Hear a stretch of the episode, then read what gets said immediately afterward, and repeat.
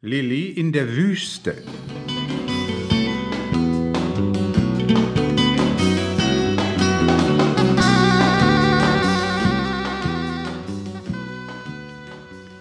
Jeden Abend, wenn Lilli im Bett liegt und ihre Mama die Tür zugemacht hat, läuft sie die Traumstraße hoch bis über die Wolken.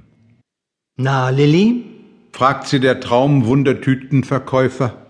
möchtest du eine Wundertraumtüte? Ich habe kein Geld dabei. Ich bin doch im Schlafanzug. Heute kostet es nichts. sagt der Traumwunderverkäufer.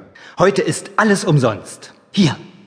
Wie wär's mit einem Wüstentraum aus der Sahara? Er deutet auf eine sandfarbene Tüte, Oder dieser hier. Ein Urwaldtraum vom Amazonas. er greift in den riesigen Haufen bunter Wundertraumtüten auf seinem breiten Tisch und zieht eine dicke grüne heraus. Urwald? Zögert Lilli? Sind da auch wilde Tiere? Natürlich. Möchtest du mal Probe gucken? Ja. Aber lieber die Wüste. Lilli bekommt die sandfarbene Traumwundertüte in die Hand gelegt. Sie reißt eine kleine Ecke ab, kneift ein Auge zu und guckt hinein. Was siehst du? Fragt der Traumwunderverkäufer. Sand. Das kann nicht alles sein. ruft der Wundertütenverkäufer. Lilli reißt die Traumtüte ein bisschen weiter auf, Stimmt.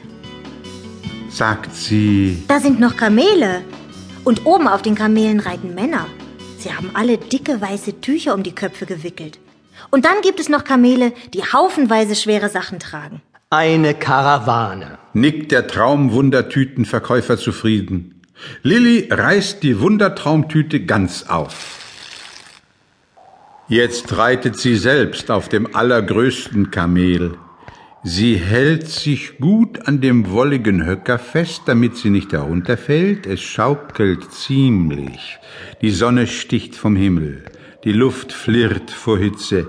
Zum Glück hat Lilli auch so ein dickes weißes Tuch um ihren Kopf gewickelt. Um sie herum ist nichts als Sand. Weit in der Ferne stehen Palmen und Häuser. Lilli kann sie erkennen, wenn sie die Augen zusammenkneift. Sie reiten genau darauf zu. Lilli guckt nach links. Da sieht sie ihr Bett am Horizont schweben, Was macht denn mein Bett in der Wüste? ruft Lilli erstaunt. Das ist nur eine Fata Morgana. Antwortet der Mann auf dem Kamel neben ihr.